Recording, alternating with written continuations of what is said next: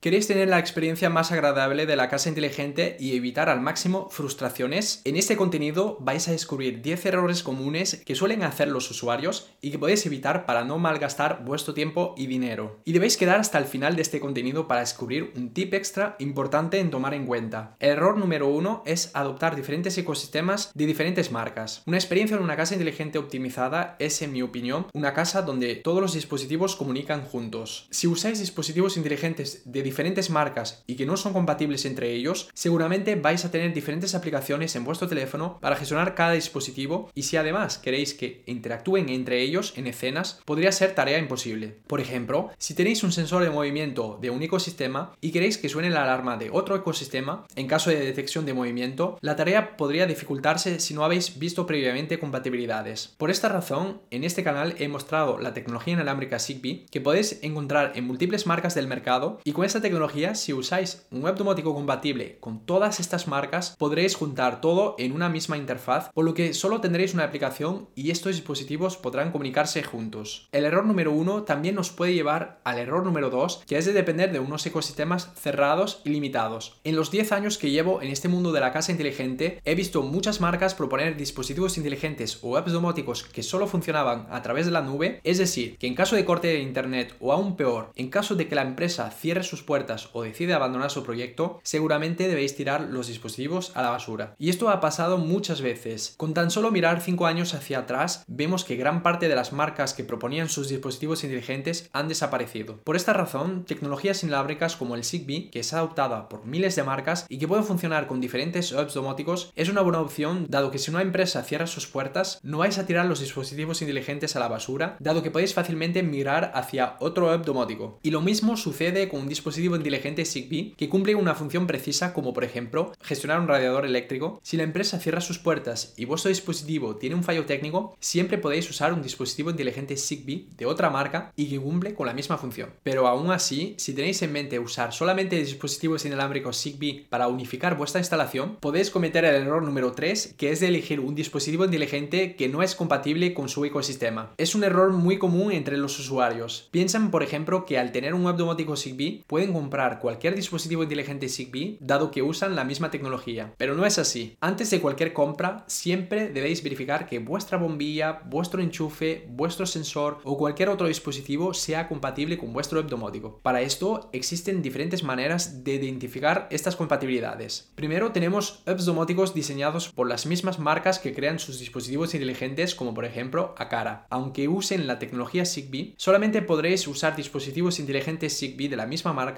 dado que no han abierto compatibilidades a otras marcas. Por lo que si vuestra intención es de comprar dispositivos inteligentes Zigbee de diferentes marcas, actualmente hay dos grandes escuelas. Los usuarios que tienen un web domótico de tuya como uno de la marca Lidl o de cualquier otro del ecosistema de tuya, en este caso es simple, cada dispositivo inteligente que tiene el logotipo de tuya, salvo excepción, será compatible con vuestro web domótico de tuya. Los otros dispositivos Zigbee del mercado que no tienen el logotipo de tuya, podéis descartarlo salvo pocas excepciones. Otros usuarios tienen un web domótico universal de Home Assistant o GDEM. En este caso, si usáis la famosa librería de Zigbee to MQTT, debéis ir en la página de compatibilidades de Zigbee to MQTT para verificar qué dispositivo es compatible con vuestro web domótico antes de cualquier compra. Y con Home Assistant o GDEM, la gran ventaja es que la mayoría de los dispositivos inteligentes Zigbee, bien sea con o sin el logotipo de tuya, pueden ser usados con vuestro web domótico. Por lo que si por ejemplo compráis bombillas en IKEA, sensores de movimiento de Philips Hue, interruptor de Legrand, enchufe de Schneider Electric, repetidor de señal de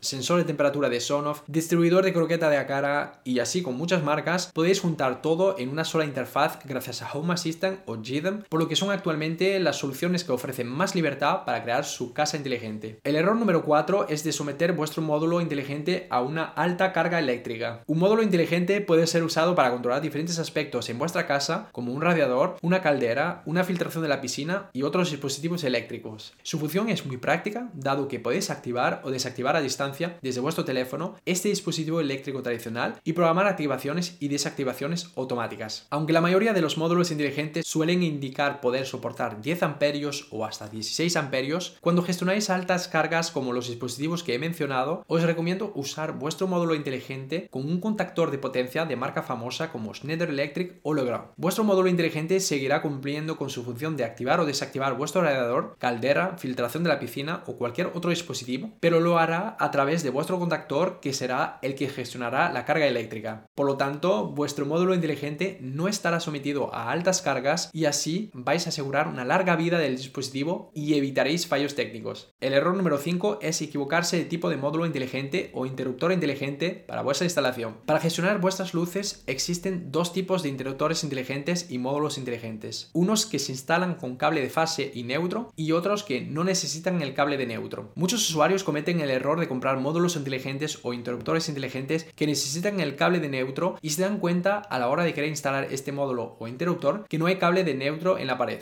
Por lo tanto, no podrá usar el módulo en estas condiciones. Antes de una compra os recomiendo verificar vuestro cableado eléctrico para no cometer este tipo de error. Gran parte de esta comunidad todavía no se ha suscrito a este canal. Si queréis saber más sobre la casa inteligente, no perdáis esta oportunidad. Debéis suscribiros ahora mismo. El error número 6 es no tomar en cuenta el alcance de comunicación de vuestro dispositivo inteligente. Cuando usáis un dispositivo inteligente, sea cual sea su tecnología inalámbrica de comunicación, debéis tomar en cuenta su alcance límite.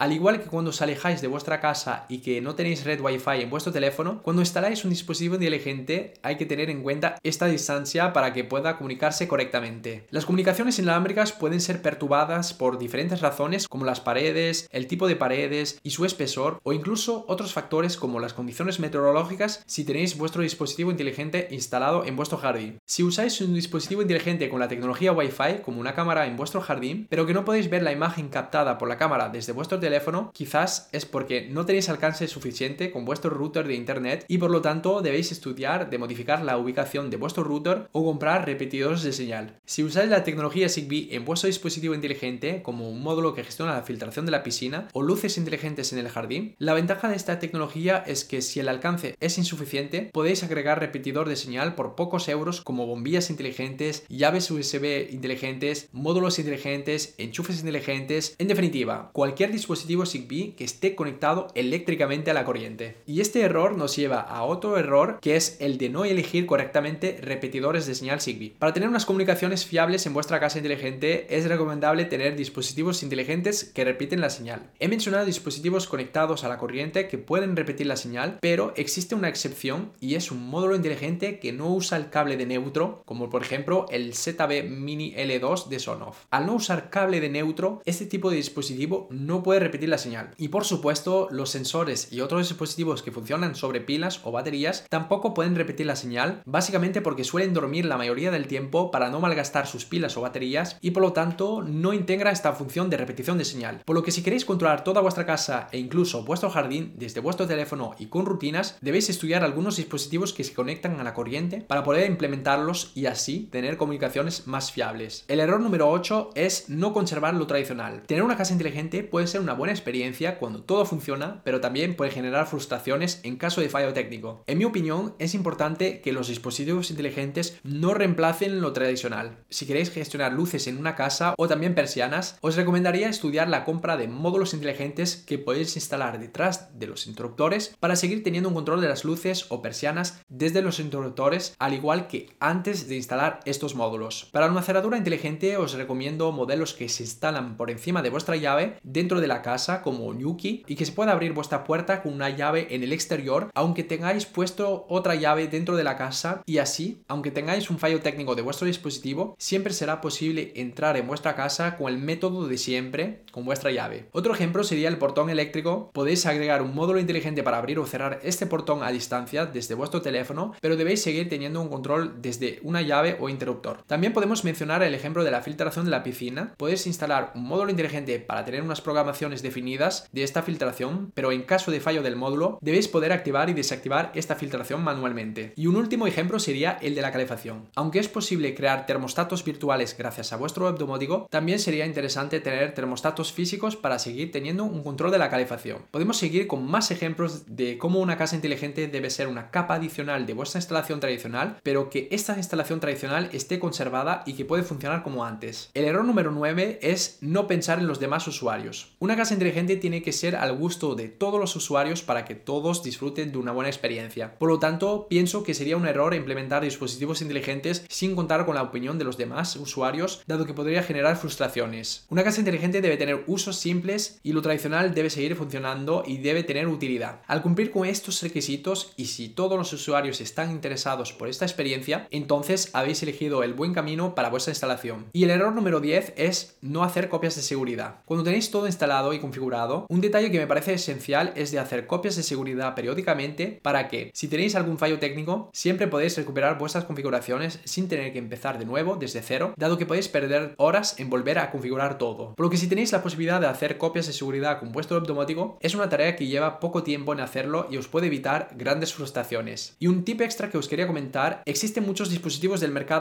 que solamente se pueden vincular con una red Wi-Fi en 2.4 GHz, por lo que os recomiendo verificar la documentación del dispositivo, dado que suele estar indicado, y por lo tanto, si es necesario, debéis activar vuestra red Wi-Fi en 2.4 GHz para realizar la configuración de este dispositivo. Espero que estos consejos os puedan ayudar en tomar las mejores decisiones. Un saludo y hasta pronto.